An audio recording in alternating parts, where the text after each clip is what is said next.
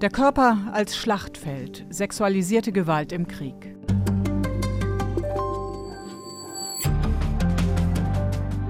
Sexualisierte Gewalt traumatisiert die Betroffenen, terrorisiert ganze Familien, verseucht soziale Gefüge. Russlands Krieg gegen die Ukraine, der Überfall der Hamas auf Israel, das sind aktuelle Beispiele, in denen sexualisierte Gewalt als Kriegswaffe eingesetzt wird. Seit 1949 ächtet das Völkerrecht diese Waffe explizit, Konsequenz aus den Vergewaltigungen, die Frauen im Zweiten Weltkrieg angetan wurden. Doch erst seit den Kriegen der 1990er Jahre im ehemaligen Jugoslawien wird darüber auch gesprochen. Vor allem, weil Frauen diese perfide Form der Gewalt thematisieren. Und zwar Frauen wie die Gynäkologin Monika Hauser, Gründerin der Organisation Medica Mondiale, die diesmal zu Gast ist. Guten Tag, Frau Hauser. Ja, guten Tag, Frau Mattei.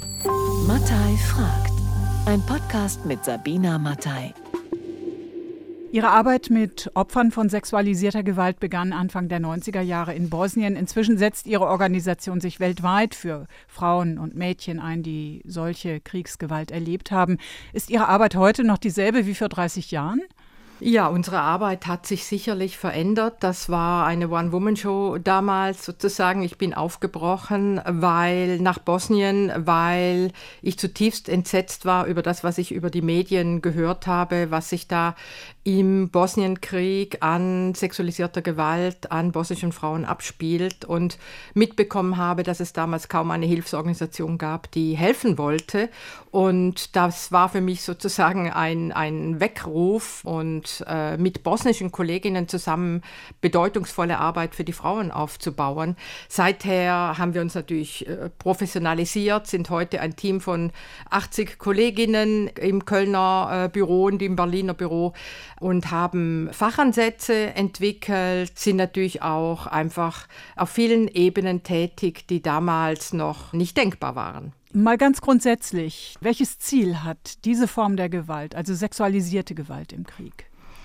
Generell ist sexualisierte Gewalt, äh, darf man nicht nur an Vergewaltigungen denken, was natürlich oft auch medial als grausamste Form ähm, berichtet wird, sondern wir fassen darunter auch zum Beispiel erzwungenes Ausziehen und zur Schaustellung der Frauen, was also einer extremen Demütigung gleichkommt und von den Angreifern auch intendiert ist. Frauen werden nackt an der Hundeleine durch den Raum geführt, auch sexuelle Versklavung Versklavung und Zwangsschwängerung. Das sind alles Formen von sexualisierter Gewalt, die in diesen Kriegskontexten vorkommen. Und das Ziel haben, Frauen natürlich als Individuen extrem zu demütigen, die äh, Angreifer haben auch oft sogar das Ziel, Frauenleben auszulöschen und ähm, natürlich auch eine Botschaft in Richtung der Männer. Ihr könnt eure Frauen noch nicht mal schützen. Wir können mit euren Frauen machen, was wir wollen. Wir können sie sogar schwängern und damit auch äh, eine Botschaft der ganzen Gemeinschaft. Es kann im Krieg auch funktionalisiert werden. Das heißt, funktionalisiert werden für bestimmte militärische oder politische Zielsetzungen wie äh, massive Vertreibung und diese Möglichkeit der Funktionalisierung von sexualisierter Kriegsgewalt greift aufgrund der weltweit unterschiedlichen Geschlechterverhältnisse. Also sexualisierte Gewalt ist ein Ausdruck patriarchaler Machtungleichheit zwischen den Geschlechtern nach wie vor und kann eben auch in solchen Kriegssituationen dann extrem benutzt werden. Wir wehren uns aber ein Stück weit dagegen, es als Kriegswaffe ausschließlich zu bezeichnen, was sich in den letzten Jahren mehr und mehr ähm, so äh, medial auch dazu entwickelt hat. Das greift uns viel zu kurz. Wir sprechen von einem Kontinuum. Das bedeutet, es gibt diese sexualisierte Gewalt vor, während und nach dem Konflikt und äh, greift nur, weil wir patriarchale Strukturen haben und eben auch diese Formen der Gewalt auch im Frieden vorkommen. Aber es gibt doch auch sexualisierte Gewalt gegen Männer im Krieg. Das ist auch mittlerweile dokumentiert. Das war lange Zeit noch tabuisierter als die Gewalt gegen Frauen. Dieses Thema der Vergewaltigung von Männern und Jungs und ist schon im Bosnienkrieg dokumentiert worden, mittlerweile auch in weiteren Konfliktregionen und ähm, ist unseres Erachtens erneut ein starker Ausdruck patriarchaler Dimensionen. Was begünstigt eigentlich die Anwendung von sexualisierter Gewalt im Krieg als Waffe? Wir können es oft nicht als Waffe beweisen, weil es müsste ja dann Teil der Kriegsführung sein und angeordnet worden sein. Und genau diese Befehlskette ist oft kaum nachweisbar, denn diese Vergewaltigungen bedürfen keines Befehles in so einer Situation von Konflikt und äh, politischer oder militärischer Krise, mh, werden aber oft von der Führung stillschweigend geduldet oder sogar gefördert. Also das, äh, wir sehen immer wieder in, in Situationen, wo Rechtssysteme völlig außer Kraft gesetzt werden. Auch Tsunami zum Beispiel. Im, im, Im Laufe des Tsunamis in den ersten Wochen ist massiv vergewaltigt worden, weil sämtliche sozialen Kontrollmechanismen, die Strukturen sind zusammengebrochen. Also selbst in so einer Situation, wo das Leid ja sehr, sehr groß war, ist, ist viel vergewaltigt worden. Aber ich möchte nochmal betonen, in solchen Situationen eskaliert sexualisierte Gewalt deswegen, weil sie auch vorher schon in der Gesellschaft vorhanden war. Gibt es dann bestimmte Gesellschaften, in denen diese Form der Gewalt viel, viel öfter verübt wird? Im Gegenteil hab, versuche ich zu erklären, dass wir sexualisierte Gewalt weltweit haben, weil ich würde auch die deutsche, die italienische, die französische zu patriarchalen Gesellschaften zählen. Sie wissen, äh, EU-weit gibt es Studien, die nachweisen, dass jede zweite bis dritte Frau in, im Laufe ihres Lebens sexualisierte Gewalt erlebt hat. Und ich spreche hier von Europa.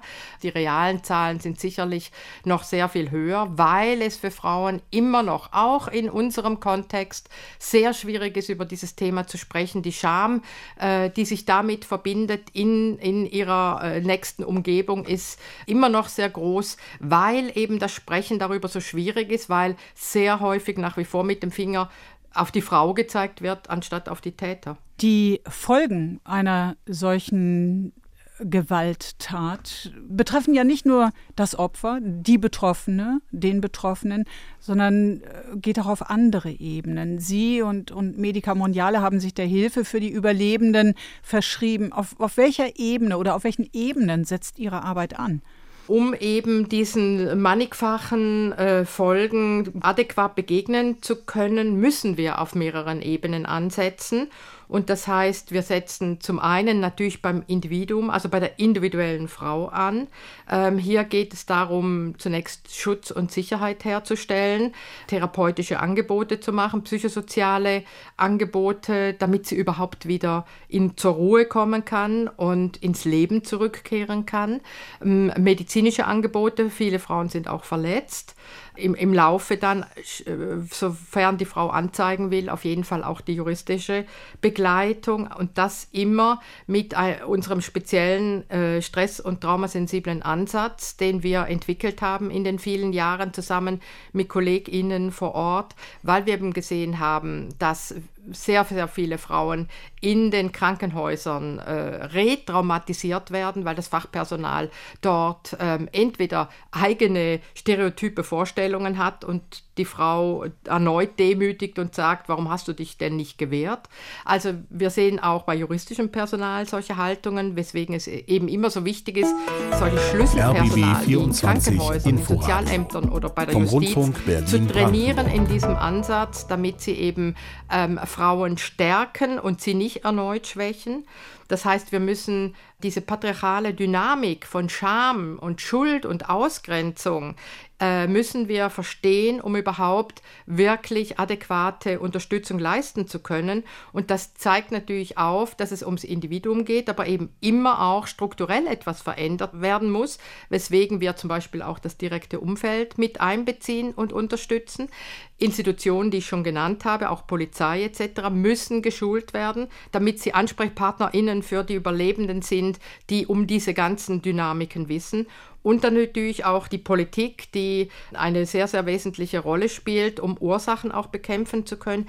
Aber um hier abzuschließen, die ganze Gesellschaft ist gefragt. Es braucht eine Normveränderung, wie über sexualisierte Gewalt gesprochen wird, dass sie nicht immer wieder bagatellisiert, verharmlost wird, dass nicht sogar äh, Täter-Opfer-Umkehr stattfindet, also nicht die Frau sogar noch beschuldigt wird, sondern dass hier wirklich verstanden wird, dass es um eine schwerste Menschenrechtsverletzung geht. Es ist nicht nur die Betroffene selber, um die Sie sich kümmern, es ähm, spielen viele weitere Faktoren eine Rolle. Aber ich möchte noch mal auf die Betroffenen von sexualisierter Gewalt zu sprechen kommen. Wie sprechen Sie eigentlich mit Menschen, die Opfer sexueller Gewalt geworden sind? Wie, in welchem Rahmen begegnen Sie denen?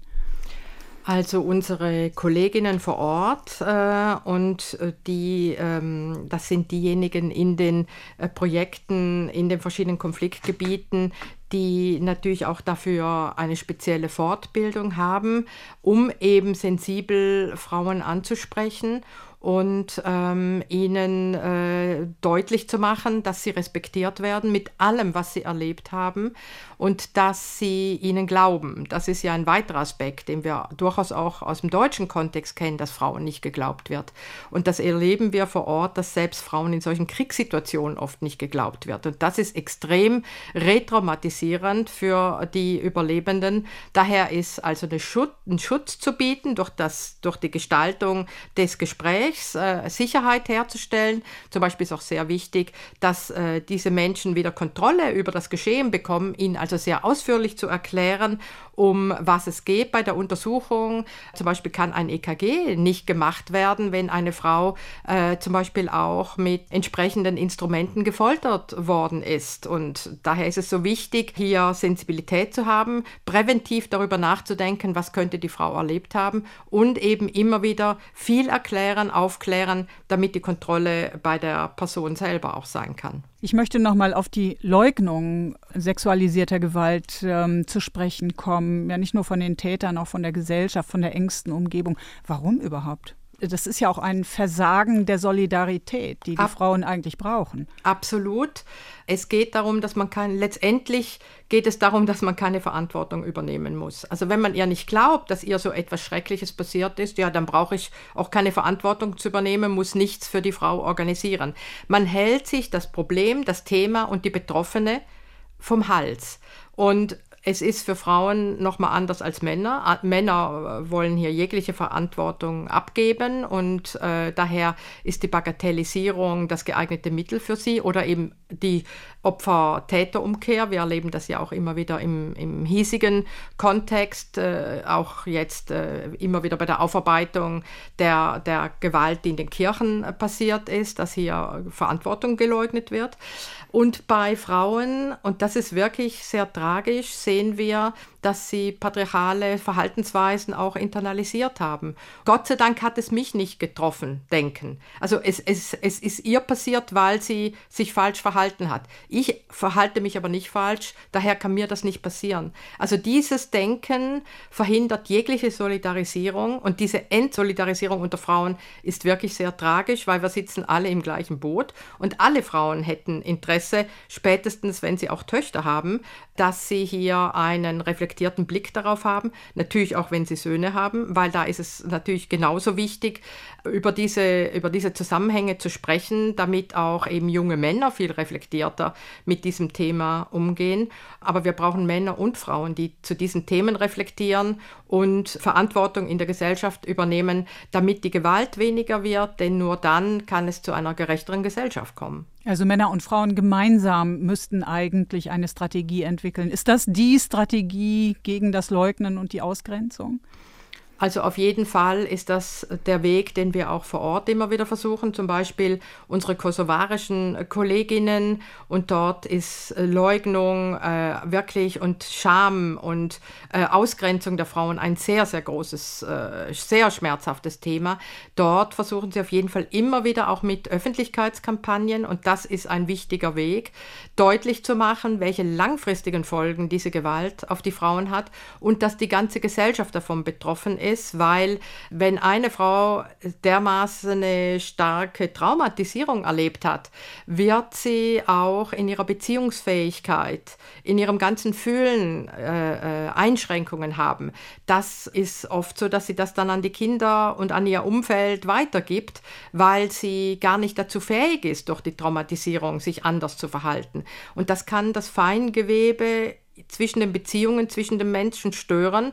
Insofern ist es eben, betrifft es die ganze Gesellschaft und dazu immer wieder aufzuklären und auf die Verantwortung hinzuweisen, die die ganze Gesellschaft hat, das ist immer ein wichtiger Teil solcher Kampagnen. Nach dem russischen Überfall auf die Ukraine ist Medica Mondiale auch dort aktiv geworden. Wie reagiert denn die ukrainische Gesellschaft auf die sexualisierte Gewalt, die Menschen dort im Krieg angetan wurde und wird? Also in der Ukraine hatten wir ja im Unterschied zu vielen anderen Regionen auch eine feministische Bewegung. Wir haben Frauenberatungsstellen, wir haben äh, Frauenhäuser, sehr aktive Feministinnen, wo wir mit unseren Trainings super äh, schnell andocken konnten. Und äh, hier sind die Ukrainerinnen selber dran, wirklich äh, auch immer wieder mit Öffentlichkeitskampagnen auch übrigens darauf hinzuweisen, dass seit Kriegsbeginn, seit äh, dem Beginn der, des Angriffs, vermehrt häusliche Gewalt stattfindet. Selbst in den U-Bahnen unten, wo Frauen sich zum Schutz zurückgezogen haben, sind Vergewaltigungen passiert. Und das ist aber auch etwas, was wir immer in solchen gefährdeten Situationen sehen, dass zu Hause mehr Gewalt passiert. Und darauf hinzuweisen und Kampagnen zu machen, Sticker mit Notfall-Hotlines in den Schutzbunkern anzubringen etc., das äh, ist sicherlich etwas, was sich von anderen Regionen unterscheidet, weil hier die Ukrainerinnen sehr schnell sehr aktiv geworden sind, aber eben auch Stärkung wiederum brauchen, weil sie ja jeden Tag selber in diesen gefährdeten Situationen sind viel, viel Leid in ihrem Umfeld haben. Und daher war es uns wichtig, eben auch die AktivistInnen selber zu stärken. Nun ist die Zivilgesellschaft in der Ukraine sehr stark. Was ist mit der Politik? Erfahren die auch politische Unterstützung? Das wird ja häufig versagt. Selbst unter Kriegsbedingungen ist von der ukrainischen Regierung im letzten Jahr die Istanbul-Konvention ratifiziert worden. Das ist ein starkes Stück, finde ich, unter diesen Bedingungen. Daher ist es ein wirkliches Zeichen, ein politisches, wirkliches starkes Zeichen, dass hier äh, die Konvention ratifiziert wurde. Aber wie auch in anderen Ländern kommt es jetzt darauf an, wie wird sie umgesetzt, was unter Kriegsbedingungen sicherlich nicht so einfach ist. Sind Sie bzw. ist Medica Mondiale auch in Israel aktiv? Nein, das ist eine Region, wo wir noch nie aktiv waren, nein. Warum nicht? Weil wir nicht überall arbeiten können, wo es notwendig wäre. Das ist etwas, was ich auch schmerzhaft über die Jahre lernen musste, denn äh, wir haben natürlich immer wieder Anfragen auch äh, aus verschiedenen Kontexten, wo in Kriegssituationen sehr viel Gewalt passiert, ähm, aber wir einfach auch sehr begrenzte Ressourcen haben und versuchen da in unseren äh, Schwerpunktregionen Westafrika, äh, große Seen Afrikas und Südosteuropa als auch Afghanistan, Irak hier unsere Arbeit seit vielen Jahren tun und ähm, das konzentriert weiterzumachen, weil wir sprechen davon, dass diese Arbeit für mindestens eine Generation notwendig ist, damit sich wirklich gesellschaftlich etwas verändern kann. Ich habe Sie auch deswegen auf Israel gerade angesprochen, weil ja inzwischen Recherchen belegen, dass die Hamas am 7. Oktober und auch danach massenhaft sexualisierte Gewalt gegen israelische Frauen und wohl auch gegen Männer angewandt hat. Aber und das ist das äh, Stichwort Solidarität. Äh, Feministinnen, auch Frauenorganisationen wie UN Women leugnen diese Taten oder sie reden sie klein. Ist das für Sie erklärlich? Zur Haltung anderer Organisationen kann ich nichts sagen. Für uns gibt es da nichts zu diskutieren. Medica Mondiale verurteilt die terroristischen Angriffe der Hamas und die sexualisierte Gewalt die dort geschehen ist, auf das Schärfste und unsere volle Solidarität gelten den Überlebenden und allen Betroffenen. Die Situation am und nach dem 7. Oktober war brutal und unübersichtlich. Rettungsteams waren damit beschäftigt, Überlebende zu suchen, über 1000 Tote zu bergen, sowie die Menschen überhaupt zu identifizieren, die verschleppt worden waren. Auch wir haben Zeit gebraucht, um uns einen Überblick über die Lage zu verschaffen, umso mehr, weil wir selbst nicht in der Region tätig sind und keine Partnerorganisation vor Ort haben.